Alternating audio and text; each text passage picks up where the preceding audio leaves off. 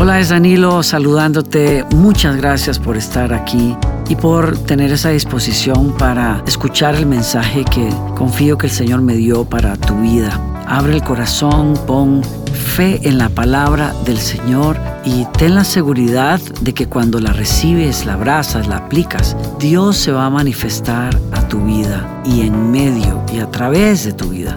Y eso es lo maravilloso de la fe nuestra fe es viva. Dios está vivo, está operando en el mundo el día de hoy.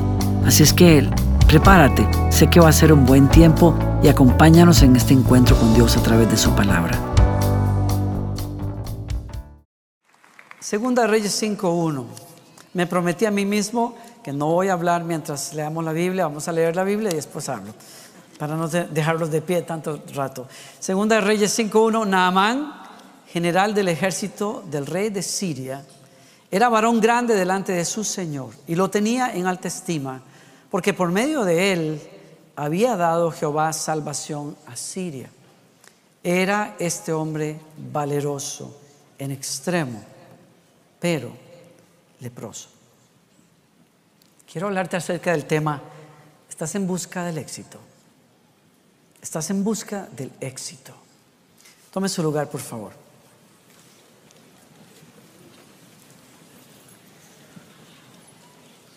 Todavía puedo recordar cuando en mis primeros años, escuchando la palabra de Dios predicada, yo era adolescente en San José, Costa Rica, y me hablaban de Naamán. Naamán se ha quedado, no es un nombre para ponerle a su hijo, pero es un nombre que tiene una tremenda lección en su historia.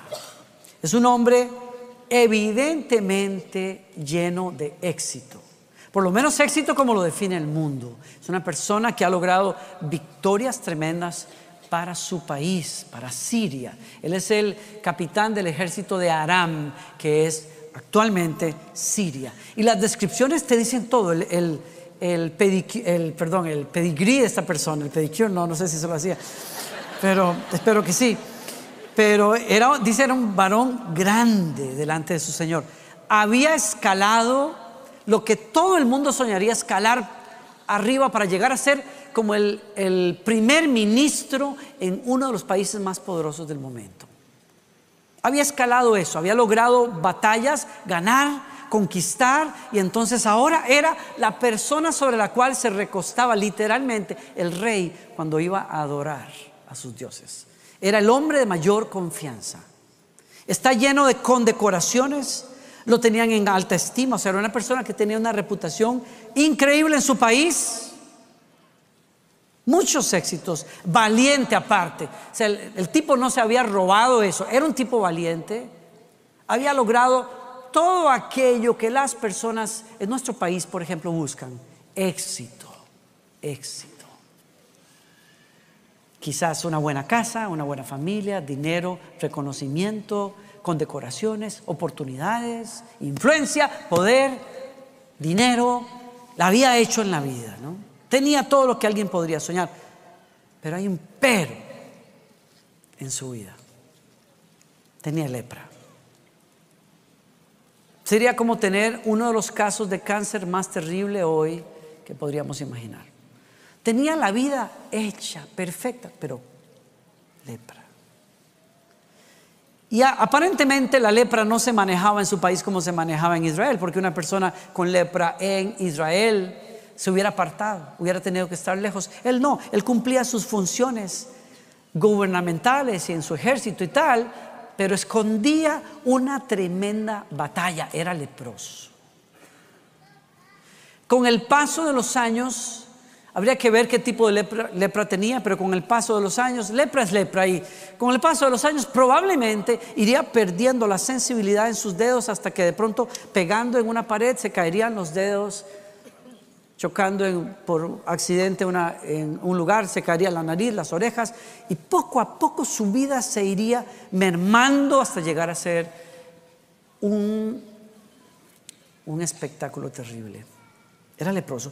Y por eso aquí es donde yo veo que la historia de, de Naamán me sirve como una parábola acerca de lo vano que es buscar el éxito a toda costa, buscar el éxito como un Dios. Es decir, perseguir esa carrera en donde yo quiero alcanzar el éxito a toda costa y el éxito se convierte en lo que yo controla, lo que controla mi vida. Éxito. Ahora estamos en el país de los sueños. En los Estados Unidos de Norteamérica, la gran mayoría de nosotros hemos venido acá siguiendo el sueño americano. ¿Y qué es el sueño americano sino tener éxito? Llegar a lograrlo, llegar a hacerlo, llegar a tener éxito en mi carrera, en mi negocio, llegar a tener recursos, dinero, influencias, amigos, conexiones. Una bella casa o dos o tres y varios autos y hacerla. Y cuando una persona en las historias que en el cine se presentan logra todas esas cosas, decimos, wow, qué éxito tiene esa persona. Pero la historia de Naamán lo que a mí me dice es que el éxito como un ídolo no paga bien. Tarde que temprano, la historia de grandes artistas, de financistas de Wall Street, nos demuestra a nosotros que las personas pueden alcanzar todo eso, pero tener un problema de lepra de manera figurada. Una una falta de paz y de plenitud y de felicidad y de... A Naamán su éxito le demostró que ese Dios que había puesto en su corazón no era digno de su adoración. Y muchas veces, a lo largo de estos años, en un país en donde Estamos siendo empujados desde pequeños a buscar el éxito, a romper, a competir para llegar a los primeros lugares. En un país como este, nuestra misma historia nos ha demostrado una y otra vez que el éxito es engañoso.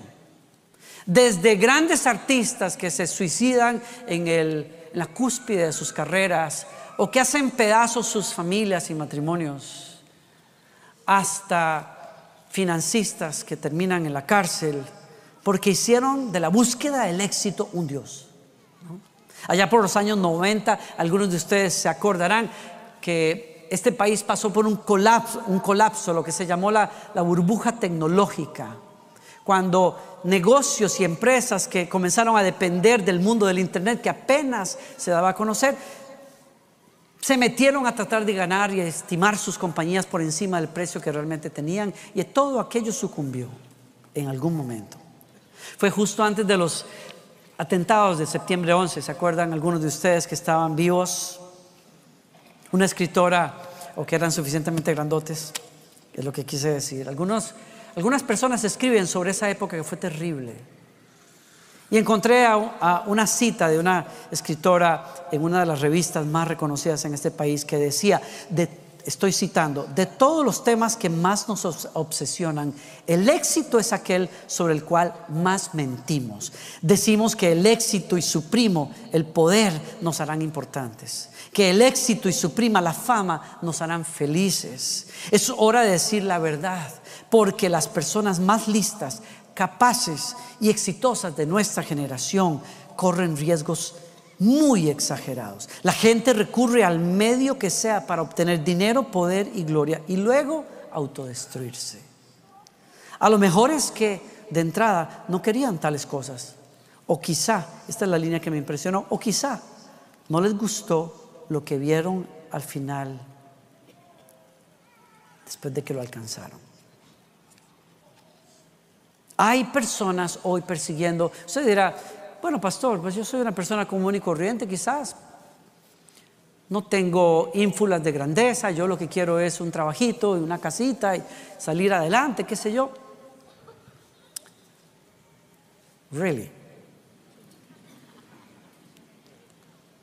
Yo aquí tampoco estoy juzgando a nadie porque yo realmente cuando traigo una palabra, yo de, veras vengo preocupado que esa palabra me, me atraviesa a mí primero. Y me pregunto cuántas veces nosotros, aún con tintes de cristianismo y ministerio, que es lo que yo he hecho por más de 30 años, cuántas veces nosotros nos vemos empujados a nosotros mismos por unos anhelos de éxito que al final nos destruyen. ¿Cuántos de nosotros estamos pagando un precio muy alto por llegar a un lugar donde otros llegaron porque ese lugar a donde llegaron se llama éxito y con tal de llegar ahí estamos de camino paseándonos en la vida de nuestros hijos, quienes nunca nos tuvieron cerca. Y cuando yo veo esas cosas me pregunto si la búsqueda del éxito no será que nos está controlando.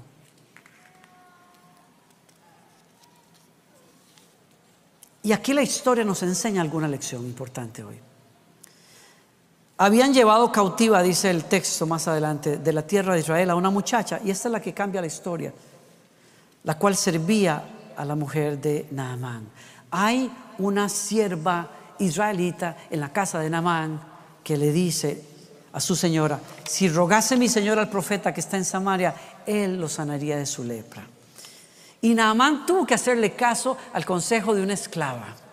Y salió de la tierra de Israel con la carta que, el rey de Siria le dio para el rey de Israel, con recomendaciones y con muchos regalos. Dice 10 talentos de plata, 6 mil piezas de oro, 10 mudas de vestido. O sea, el tipo iba con todo a tratar de comprar su sanidad.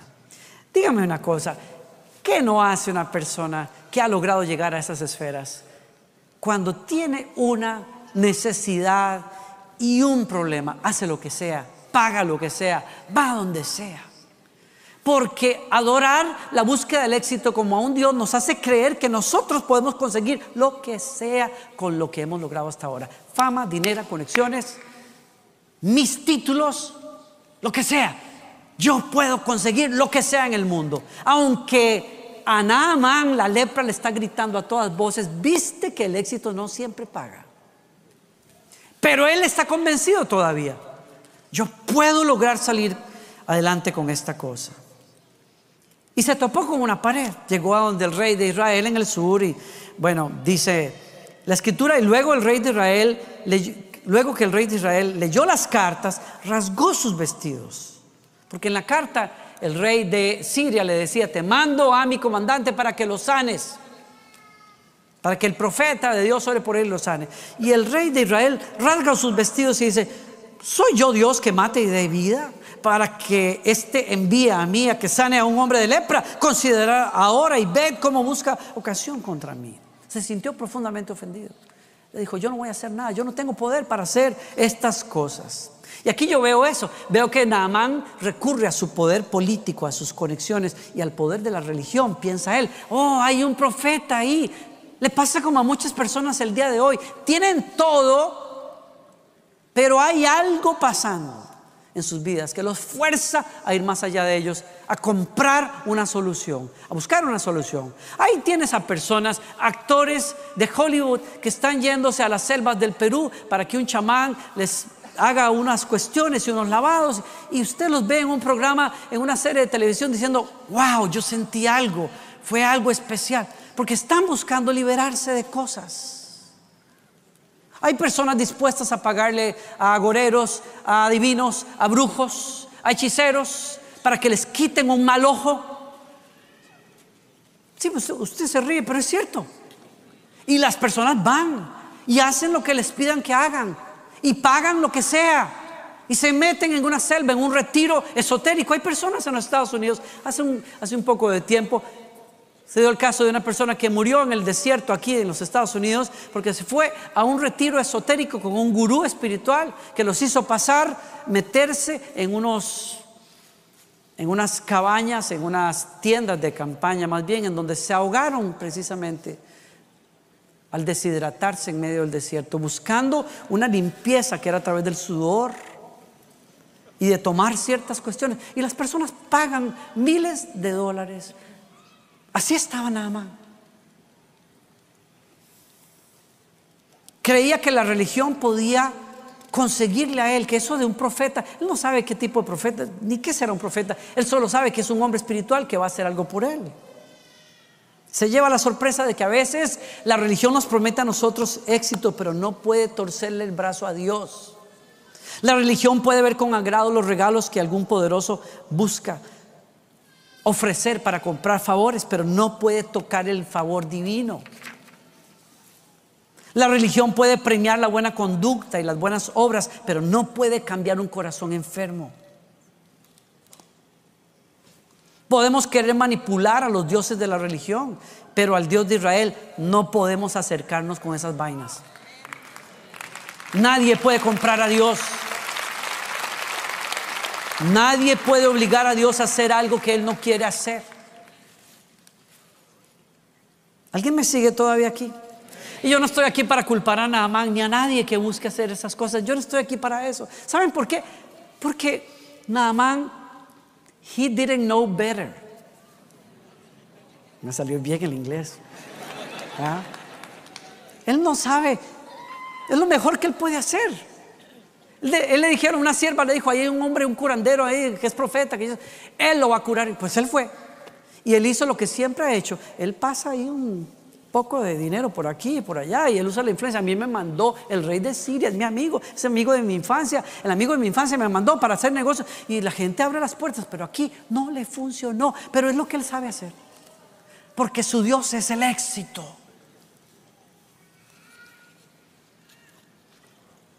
El pastor Keller, me encanta lo que dice aquí en su libro. Naamán es un hombre que busca un Dios dócil, pero el Dios de la Biblia no está domesticado.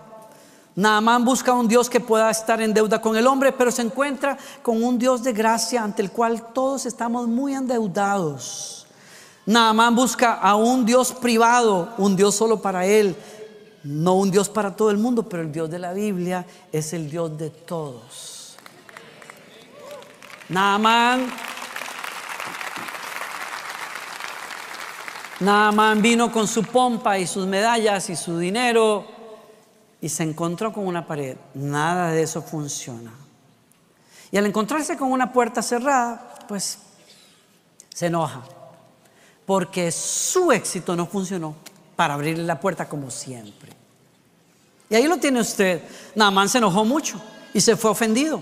Yo, miren, yo creí que el profeta iba a salir a recibirme, dijo. Esperaba que él moviera su mano sobre la lepra e invocara el nombre del Señor su Dios y me sanara. ¿Qué hizo el profeta? Ni salió a la puerta. ¿Qué? Ni salió. Le mandó al esclavo, al siervo, que le dijo, ah, sí, este es el que llegó de Siria. Sí, que dice mi amo que que vaya a lavarse siete veces en el Jordán que se va a sanar. Y el tipo dijo, ¿qué? Pero a mí no me van a ofrecer ni café ni agua aquí. ¿Qué, es esto? Es una desfachatez. ¿Qué pasa? Aquí, no. No, no, no, nada, que haga eso. Y él dice, él dice, ¿acaso los ríos de Damasco, el Amaná y el Farfar no son mejores que cualquier río de Israel? ¿Por qué no puedo lavarme en uno de ellos y sanarme? Así que Naamán dio media vuelta y salió enfurecido. Naamán no entendió el mensaje. Naamán no entendió que con Dios nadie puede comprar nada. Que para acercarse uno a Dios necesita entender que Él es el Dios de gracia, es el Dios que da y lo único que puedes hacer, humillando tu orgullo, es recibir lo que Él te da y no intentar pagar, porque es el Dios de la gracia.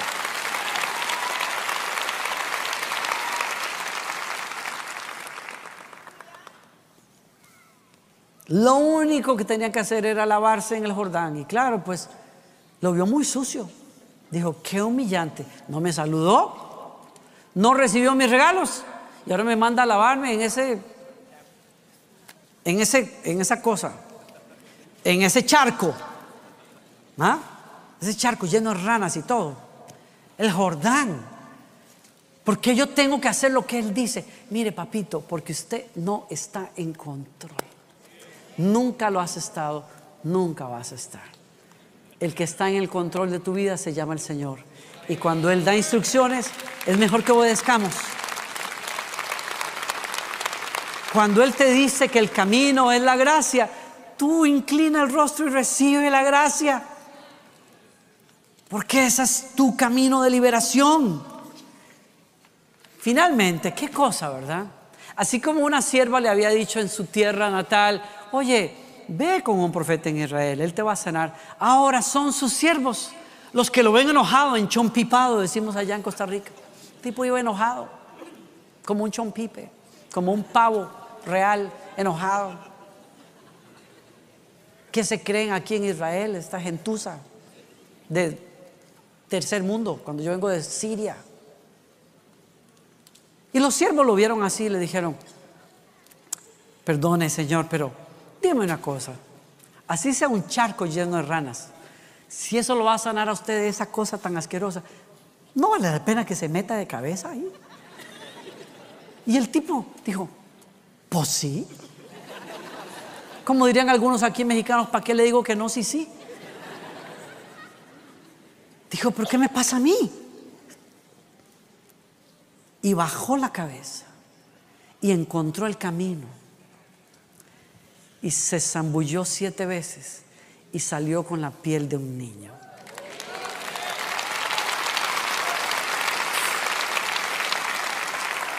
Uy, Señor. Wow. Todo lo que tenía que hacer era ir a lavarse. Si pudiéramos entender el mensaje cuando estamos lidiando con la lepra de nuestro corazón y de nuestra humanidad, que lo único que necesitamos hacer es ir a lavarnos en la sangre del que pagó el precio para lavarnos de nuestros pecados y hacernos amigos de Dios. Si solo entendiéramos que un cambio de vida es más sencillo de lo que creemos. Es un corazón que se quiebra y se rinde a los pies de Dios el que encuentra el favor del Señor. Y es a esos a los que el Señor levanta y sana de su lepra y los hace hijos, hijas de Dios.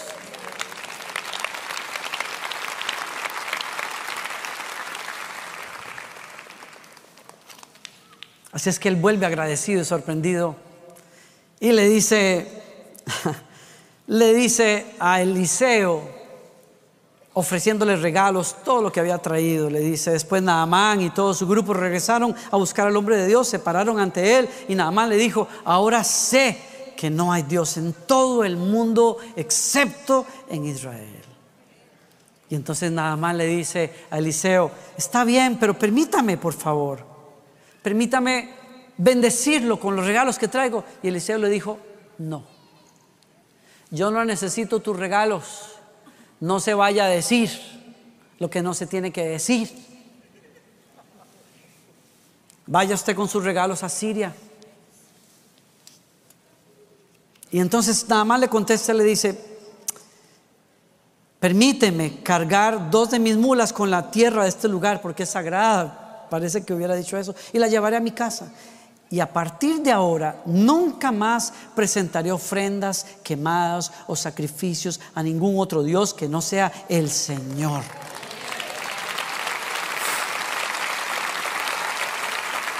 Sin embargo, dice él, que el Señor me perdone en una sola cosa. Cuando mi amo, el rey, vaya al templo del Dios Rimón para rendirle culto y se apoye en mi brazo, que el Señor me perdone cuando yo también me incline. Porque he encontrado al verdadero, Dios y los ídolos que hubo en mi corazón se acabaron. Y es lo que Dios va a hacer contigo. Es lo que Dios va a hacer conmigo. Yo oro por una generación que sea bendecida por Dios. Sí, que le vaya bien. Yo oro por mi hija que camine y que prospere y que encuentre su destino y su llamado en este mundo y tome su lugar y sea y haga una gran diferencia en el mundo, pero no que sea controlada por la búsqueda del éxito. Yo oro que los papás tengamos la sabiduría de no poner un peso sobre nuestros hijos que Dios no ha puesto, porque nuestros hijos no merecen ser esclavos de un sistema que los obliga a sacar notas perfectas siempre. No necesitan eso. No necesitan un sistema que los obliga, como pasa en otros países desarrollados del mundo, en donde los chicos sienten tanta presión si fallan en una competencia, si fallan en un examen que se suicidan. No merecen eso. Nuestros hijos no tienen por qué ser los mejores, porque no están en competencia con nadie. Nuestros hijos van a ser quien Dios los diseñó que fueran. Ese es el llamado. Yo oro en el nombre del Señor que tú y yo podamos pasar este mensaje. Que no forjemos en nuestras casas chicos que idolatran el éxito, sino chicos que adoran al Dios vivo. ¿Sí? Y lo buscan por sobre todas las cosas. Termino acá. El relato de Naamán me enseña una cosa, hay poder, ya dije la primera vez termino, hay poder en el servicio y la entrega. ¿De qué habla, pastor? De que toda la Biblia está llena de un mensaje, un factor común cuando habla del plan de salvación de Dios. Y es, aunque recibimos por gracia la salvación, a alguien le costó sacrificio. ¿Y de qué habla, pastor? De que en la historia, para que Naamán y su familia conocieran al Señor, hubo una pequeña criada a la cual el ejército sirio arrancó de los brazos de su padre y la hizo esclava en Siria. Una chica que iba a vivir tranquila como cualquier otra niña en Israel, lo perdió todo. Las hordas de soldados sirios arrasaban con todo, incluso esta niña. No sabemos lo que le hayan hecho. Lo único que sabemos es que terminó sirviendo a la esposa de Naamán en su casa. Tiene todas las razones para odiar a ese país tiene todas las razones para vivir resentida con Naamán, con su esposa y con ese sistema sirio. Pero cuando sabe que su dueño padece lepra, se deja usar por Dios para decirle, yo no entiendo por qué yo estoy aquí. Yo no entiendo por qué he padecido la injusticia que he padecido. Era la niña de mis ojos de mi padre. Soy esclava en este país. Pero si solo vine para ayudarte a encontrar el camino hacia Dios, yo pago el precio.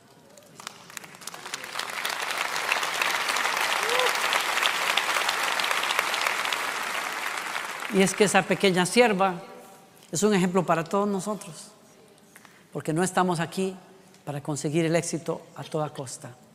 Estamos aquí para hacer luz para una cultura que está perdiendo la fe. Estamos aquí para que en un supermercado o en un avión nos encontremos con una mano que está adorando el éxito, pero que está vacío. Y ahí vas a estar tú y voy a estar yo para decirle, yo conozco a uno que le da sentido a la vida. Yo conozco a uno que saca a las personas del vacío. Yo conozco a uno al que vale la pena adorar. Búscalo. Y te quiero rogar, no te quedes callado cuando puedes hablar. Tú dices, yo crucé el río nadando, casi me ahogo de camino. Usted no sabe lo que yo he pasado para llegar aquí. No, mijito, usted no llegó aquí para cumplir el sueño americano. Usted llegó aquí para hacer luz.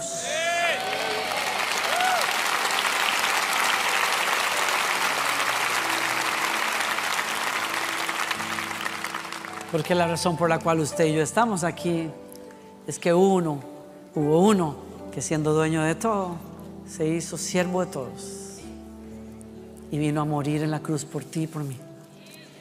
Se llama Jesucristo, el Salvador del mundo. Y Él nos enseña que el camino a Dios es el quebrantamiento, el camino a Dios es la gracia y el camino a Dios es entregarnos para que otros encuentren vida.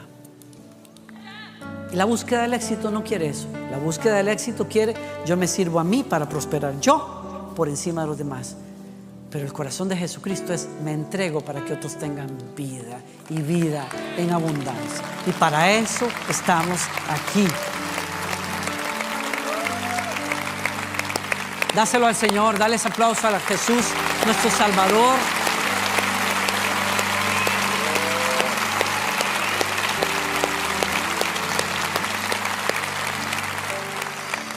Y yo te quiero llamar de parte de Dios ¿A dónde te ha dejado tu éxito? ¿Qué, ¿Qué precio estás pagando para alcanzar el éxito? ¿Quién está pagando ese precio? ¿Tu esposa? ¿Tus hijos? ¿Quién está pagando ese precio? ¿Tu salud? Porque no te satisfaces, terminas un proyecto y quieres otro. Acumulaste dinero y quieres más. Compraste una casa, quieres dos y no te sacias. Yo te pregunto, ¿cuándo vas a parar de buscar? Lo que el éxito no puede dar, el famoso éxito. Yo te invito a poner a Dios en el centro. Yo te invito a calibrar tu corazón y tus motivaciones hoy como cristiano que eres. Pongas a Dios primero. Tú dices, yo no tengo ese problema, pastor. Ah, entonces ¿por qué estás tan frustrado? Porque otro tuvo éxito y tú no. Porque otros han alcanzado esto y aquello a los 40 o los 50 y tú todavía estás por allá. Te sientes un loser. ¿Por qué luchas con sentirte como un loser? Porque este sistema te ha enseñado equivocadamente que éxito es una cosa que no es. Éxito es hacer la voluntad de Dios. Éxito es ser lo que Dios te diseñó para ser. Así es que yo te quiero invitar. No salgas de aquí, no cierres tu teléfono sin poner al Señor en el centro de tu existencia. Y tú me dirás, yo no lo merezco, yo no puedo, yo aquí, yo allá. Cristo lo hizo ya por ti. Tú dirás, yo no soy suficientemente bueno, ninguno lo es, por eso el único bueno vino a morir por todos los malos y pecadores para llevarnos de regreso a Dios. Y usted dirá, así es sencillo, así es sencillo. Tienes que escuchar este mensaje, creerlo en tu intelecto, abrazarlo ahí, pero abrazarlo en tu corazón también y decirle a Jesucristo, te quiero como el dueño y salvador de mi vida. Si quieres entregarte a Jesucristo hoy y comenzar una vida nueva, yo te invito a que hagas esta oración de fe y le des ese lugar a Jesucristo. A todos aquellos que oyen la voz del Señor llamándoles, les invito a que se pongan de pie y que hagan esta oración conmigo. A todos aquellos que tienen que decirle a Jesucristo, yo creo en ti, te necesito en mi vida hoy más que nunca, pónganse de pie. Aquellos que dicen, yo necesito una relación personal con Jesucristo, pónganse de pie. Aquellos que dicen, yo no puedo seguir viviendo como estoy viviendo, pónganse de pie. Denles el mejor aplauso que usted pueda.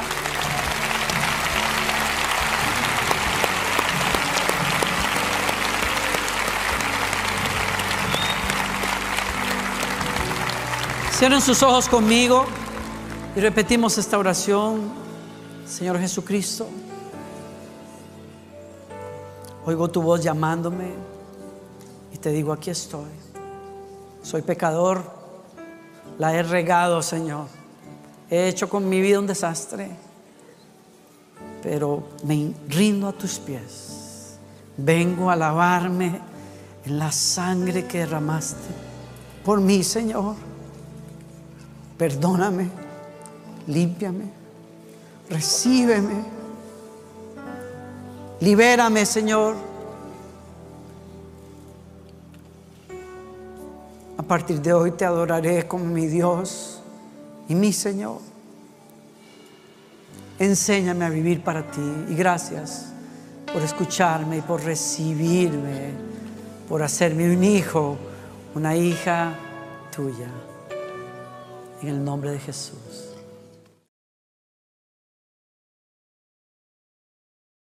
Bye. Hola, es Danilo nuevamente saludándote. Gracias por haberte quedado hasta el final en esta prédica y oro en el nombre del Señor desde ya que el Espíritu del Señor selle esa palabra en tu corazón, en tu vida y que la palabra del Señor afecte tu vida, tu matrimonio y las relaciones alrededor de tu vida. Si esto te bendijo, por favor, cuéntale a alguien, compártele el mensaje y también, por favor, búscanos en las redes sociales. Estamos en Instagram, en YouTube, en Facebook y quédate conectado con todo lo que Dios nos está dando cada semana para edificar tu fe y para llevarte a ese destino que Él tiene para tu vida. Un abrazo grande, estamos orando por ti. Gracias por estar acá.